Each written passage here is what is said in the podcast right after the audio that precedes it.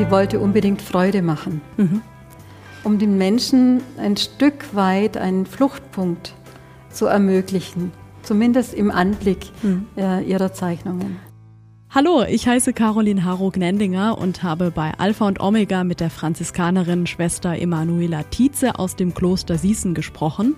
Und zwar über Schwester Innocentia Hummel, auf die die bekannten pausbäckigen Porzellanfiguren, die Hummelfiguren, zurückgehen.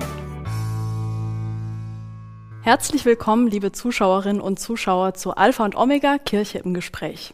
Vielleicht kennen Sie die porzellanen Sammlerfiguren, die Hummelfiguren mit ihren pausbäckigen Gesichtern.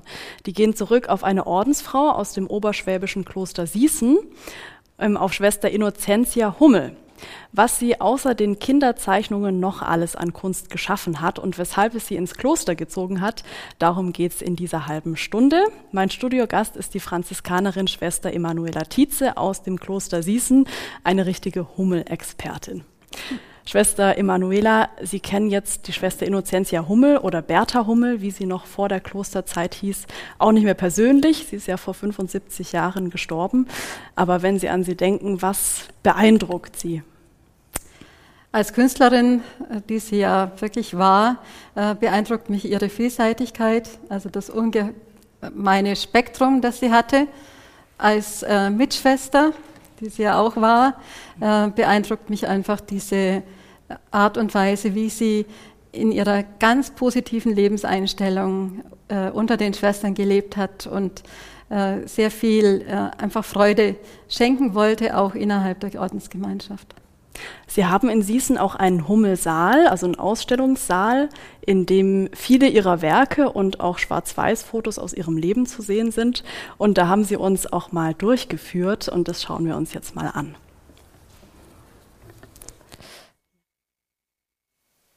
Bad Saulgau in Oberschwaben. Hier im Kloster Sießen bei den Franziskanerinnen hat Bertha Hummel als Ordensfrau und als Künstlerin gelebt. Sie hat damals nicht nur pausbäckige Kinder gezeichnet, sondern auch Landschaften, Karikaturen und biblische Szenen. Aber fangen wir mal von vorne an. Bertha Hummel wird 1909 in Massing im Rottal geboren, ungefähr 100 Kilometer östlich von München, in einer Kaufmannsfamilie. Sie hat sechs Geschwister und schon als Kind malt sie gern und schaut dabei ganz genau hin. Sie hat jeden freien Fleck, den sie erwischen konnte, ob das jetzt Rechnungen waren, die herumlagen oder Frachtpapiere, hat sie einfach verkritzelt. Auch in der Schule zeichnet sie, sogar ihre Lehrerinnen und Mitschülerinnen. In der Klasse, da hat es oft geheißen, Bertel Hummel, mal mich. Und dann hat sie an der Zeichentafel, also einfach an der Tafel dann die Kinder porträtiert. Und die haben sich immer gefreut, wenn man sie erkennen konnte. Später studiert sie in München Kunst. Sie malt zum Beispiel Landschaften wie die Gegend rund um den Chiemsee oder ihren Heimatort und auch gern mal Karikaturen. Es ist wirklich ähm, Massinger Lokalkolorit, die Fronleitungsprozession und dann eben auch die Marktszene die ähm, Leute, die sie einfach erlebt hat und die sie auch karikiert und gerne karikiert. Und der Vater hat sie immer in den Semesterferien äh, wieder zu anderen Leuten gefahren, weil er gewusst hat, das ist nochmal so ein Charakterkopf. Und dann hat sie gezeichnet. Im Kunststudium lernt sie dann auch zwei junge Franziskanerinnen aus dem Kloster Sießen kennen. 1928 im Herbst, da sind zwei äh, Schwestern aus Sießen in diese Klasse gekommen, in der sie Obmännin war, also wie eine Klassensprecherin. Und Professor Dasio hat sie gebeten, dass sie als Obmännin sich um diese zwei neuen Schülerinnen annimmt und ihnen so ein bisschen äh, den Ort zeigt und äh, ja, sie einfach ein bisschen betreut. Und da scheint sich doch ziemlich schnell eine Freundschaft angebahnt zu haben. Sie lernt so die Lebensweise der Franziskanerinnen schätzen und tritt mit 21 Jahren ins Kloster Sießen ein. Das, waren so die, das war so der Schnelldurchlauf durch die Anfänge von Bertha Hummels Kunst. Und was mir da aufgefallen ist, also Kritzeln oder bunte Bilder zeichnen, das machen ja viele Kinder, aber sie scheint da so einen besonderen Blick fürs Detail gehabt zu haben und wurde ja auch noch gefördert in ihrer Kindheit und Jugend von, von den Eltern. Ne? Es waren also ganz gute Startbedingungen. Ich denke auch, dass sie sehr gute Startbedingungen hatte. Der Vater vor allem war sehr kunstaffin. Er selber wäre gerne Künstler gewesen, musste aber den äh, Laden übernehmen von seinem Vater und konnte so seine eigentliche Leidenschaft nicht leben. Und ich denke, das hat ihn sensibel gemacht für die Gaben seiner Kinder. Übrigens war zuerst ihre Schwester Zenta, die eigentlich Zeichnen, Zeichnen begabtere. Mhm. Und äh, erst später hat sich das gewandelt. Die Bertha Hummel hat sich zunächst in Richtung Sport entwickelt. Mhm. Und in der höheren Töchterschule, dann in Simbach, hat sich das Blatt gewendet. Und ihre Schwester hat dann weniger gezeichnet und hat Sport gemacht? Die hat oder? Sport gemacht, ah, ja, ja. Die ist Sportlehrerin geworden und äh, sie mhm. wollte ja dann Zeichenlehrerin werden. Mhm. mhm. Also das war auch so das Ziel, ähm, als sie dann nach München ins Kunststudium gegangen ist, also dass sie dann wirklich Zeichenlehrerin werden will und vielleicht auch so ein bisschen den Traum des Vaters erfüllen? Ich glaube weniger den Traum des Vaters. Es war tatsächlich ihr Traum geworden. Und sie hat auch in ihrer ganzen Schulzeit, immer wenn sie sich etwas wünschen durfte, hat sie sich Malsachen gewünscht. Mhm. Also das zog sich durch. Ja. Ja, die Lage damals in der Weimarer Republik, so in den 20ern und 30ern, ähm, die war ja jetzt auch nicht so ohne. Also wirtschaftlich und politisch war das mhm. relativ instabil und ähm, gleichzeitig war es ja auch eine aufregende Zeit. Ne? Man spricht auch von den goldenen 20ern. Ähm, würden Sie sagen, dass Bertha Hummel davon, von diesen Umständen sehr geprägt war? Solange sie in Massing war, sicher nicht. Also sie waren, die Familie war nicht ähm, äh, ja, politisch uninteressiert. Ganz im Gegenteil. Man hat sicherlich über die Verhältnisse gesprochen in der Familie. Aber äh, sie, eine kleine Bemerkung macht es deutlich. Bei ihrer Aufnahmeprüfung äh, an diese äh, Staatsschule für angewandte Kunst, da musste sie einen vollkommen ausgezehrten Menschen zeichnen. Mhm. Und sie war vollkommen entsetzt, dass es solche Menschen überhaupt gibt. Das war ihr ganz unbekannt. Und ich denke, das äh, war dann eine neue Konfrontation, als sie nach München kam und dann einfach Großstadt erlebt hat. Mhm. Und auch die schwierigen Seiten der Großstadt, ja. ja. Während des Studiums in München hat sie dann auch diese beiden Franziskanerinnen aus Sießen kennengelernt, die dort auch Kunst studiert und vertieft haben. Mhm. Ähm, wie kam das denn überhaupt, dass das Kloster Sießen so Kunst gefördert hat? Ja, zum einen war es natürlich so, das war ein Aufbaustudium. Sie hatten schon vorher eine Ausbildung, ähm, aber noch nicht fundiert genug und man hat gefunden, äh, sie sollten einfach sich da auch nochmal vertiefen können.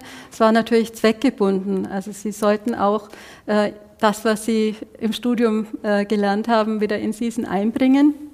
Aber generell hat man auf gute Ausbildungen geachtet ja, in unserer Gemeinschaft bis zum heutigen Tag. Mhm. Äh, und es wird auch äh, gabenorientiert äh, immer noch gefördert, was eben schon in den Anfängen so mhm. deutlich sichtbar wird. Mhm.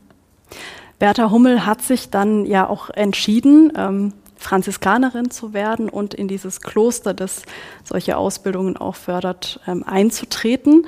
Ihr Umfeld soll aber so ein bisschen erschrocken gewesen sein und ähm, ihre Professoren und Eltern sollen gesagt haben, wird sich das frohe, frische Mädel nicht hinter den Klostermauern zu eng fühlen?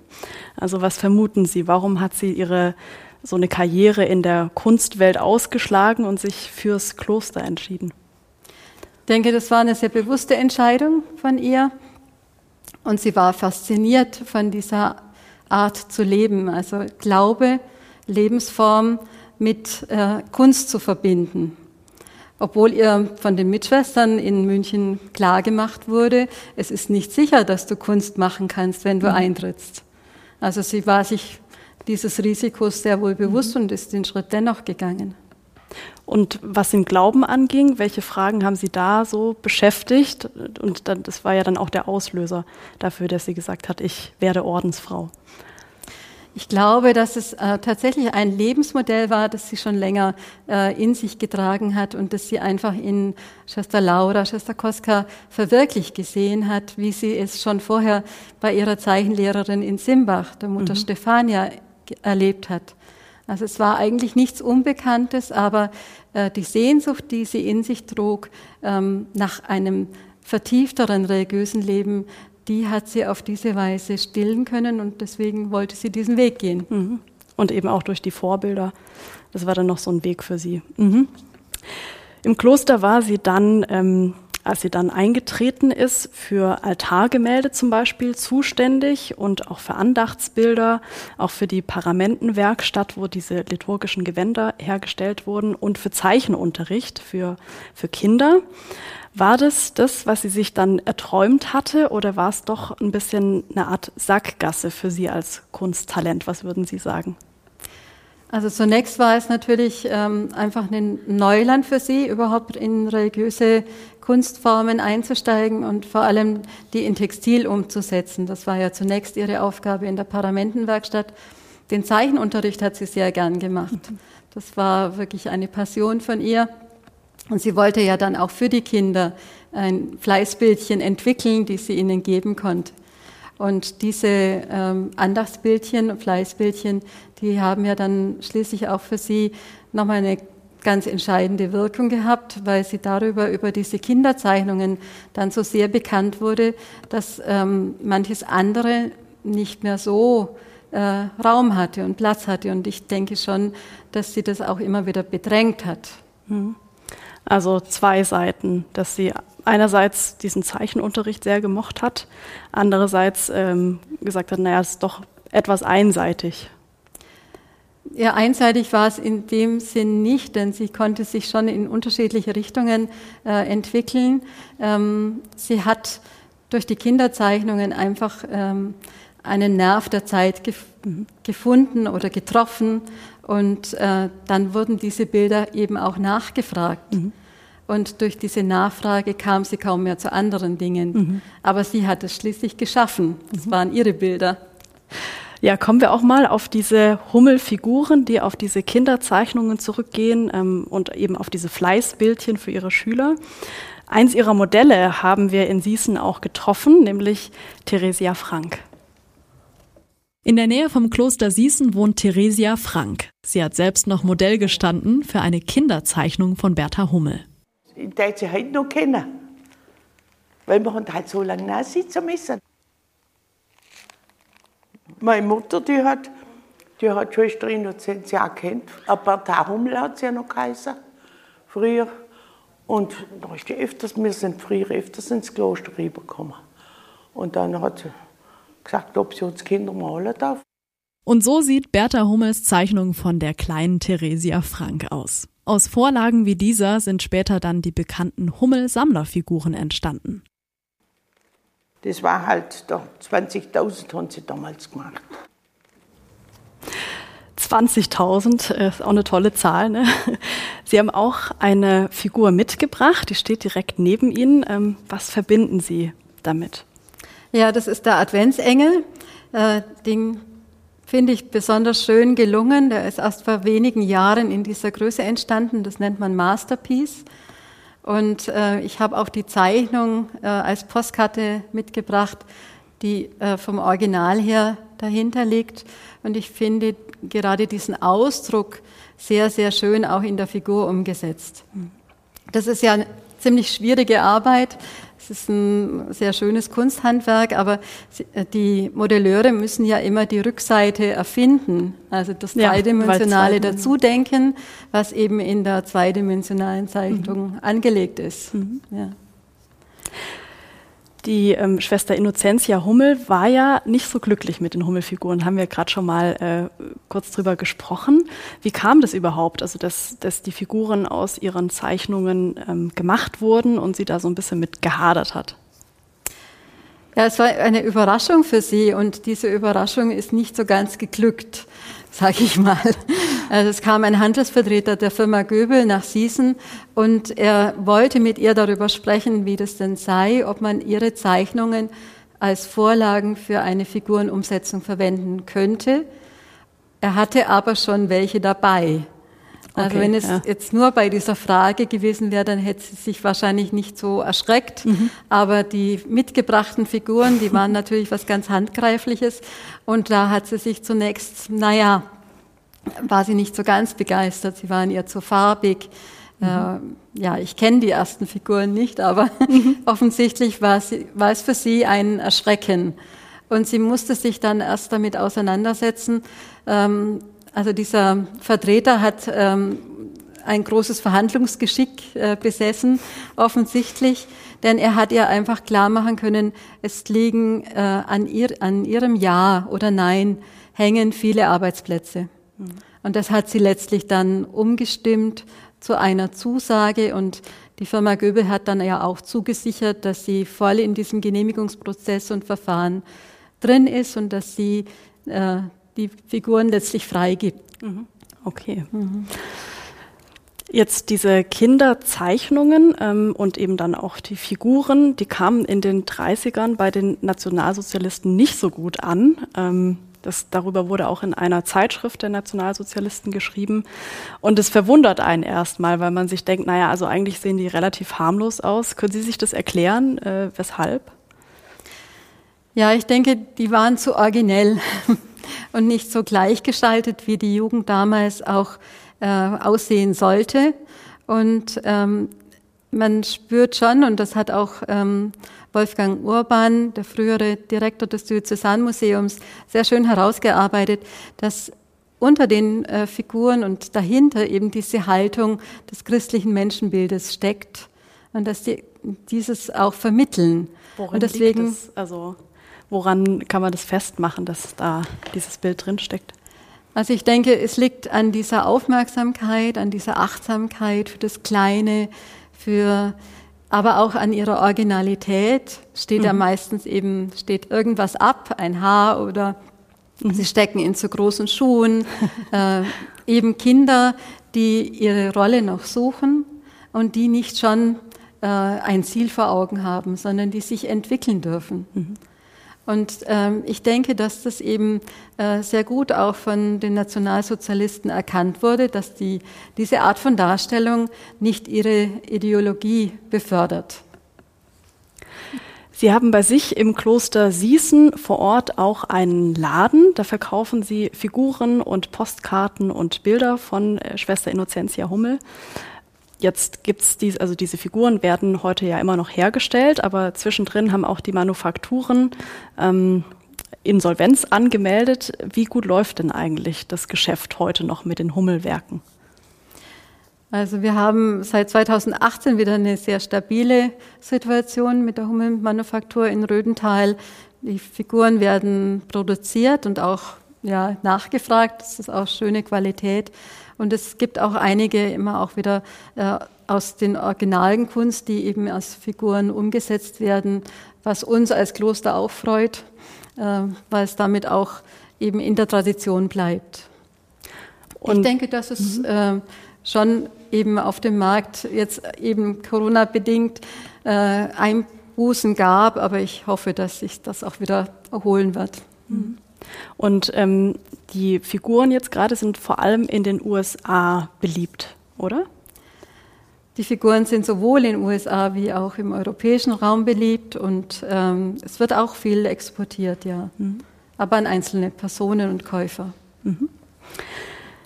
Ja, jetzt kommen wir mal noch in die 1930er. Da ist Schwester Innocentia Hummel eben immer bekannter geworden. Ähm, und ja, sie hat dann vom Kloster Sießen aus auch noch mal nach München gehen können zu einem zweiten Kunststudium. Was dadurch entstanden ist an Werken, das schauen wir uns jetzt auch mal an. Bertha Hummel, jetzt Schwester Innocentia Hummel, kann auch als Ordensfrau weiterhin ihre Kunst vertiefen, besonders durch eine zweite Studienzeit in München. Sie hat da auch ähm, sich tatsächlich hinentwickelt zu tieferen und ernsteren Werken hat sehr viele Skizzen gemacht, die in Richtung Bibelillustration gingen. Sie probiert sich dort in verschiedenen Techniken aus und sie malt und zeichnet mehr religiöse Motive. In diesem Bild, da sieht man jetzt ganz verschiedene Fluchtszenen. Also Menschen, die unterwegs sind, die rasten, die sich ausruhen müssen, die erschöpft sind. Und das setzt sie dann letztlich um in diesem Paar, mit Kind und einem Esel dahinter.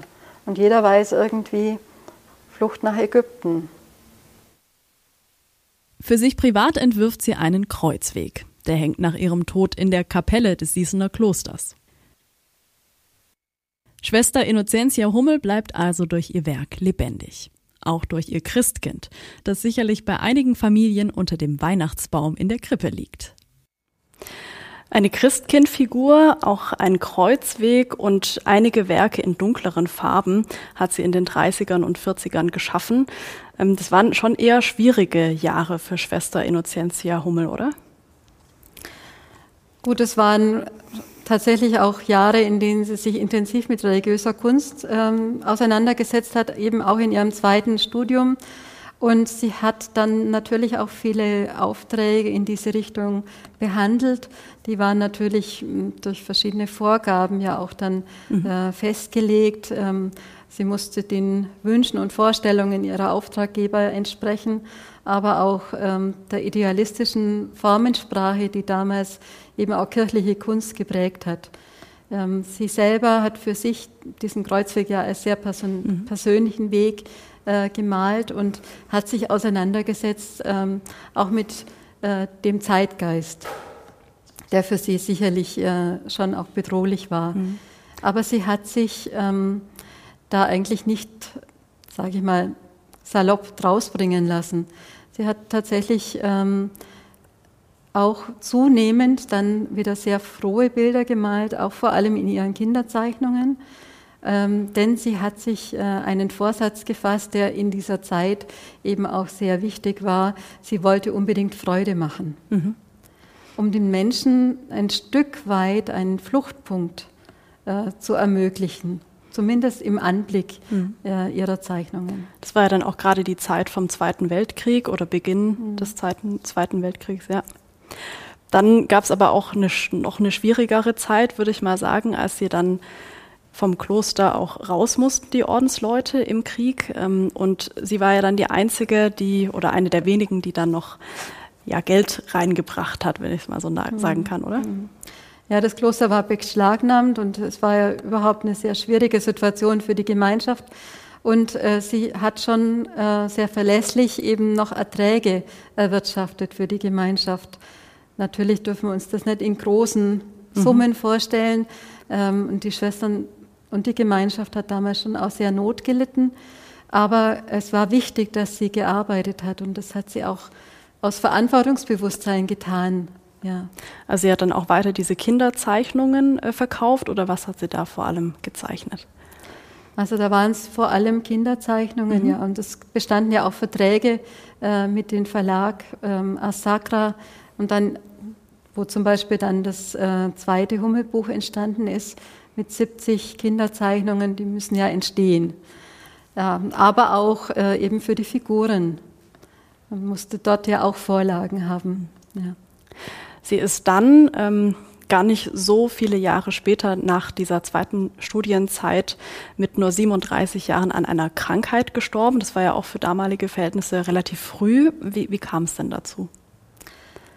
Ja, sie war immer schon ein bisschen schwächlich und kränklich. Also es hat sich schon in der zweiten Studienzeit, musste das Studium kurzfristig abbrechen, weil sie erkrankt war schwerer erkrankt war. Sie kam dann nach Siesen und hat sich dann noch mehrwöchig erholen müssen. Ähm, knapp ein Jahr später war wieder ein Erholungsaufenthalt nötig. Also sie hat sich natürlich auch verausgabt, das muss man sagen. Ja.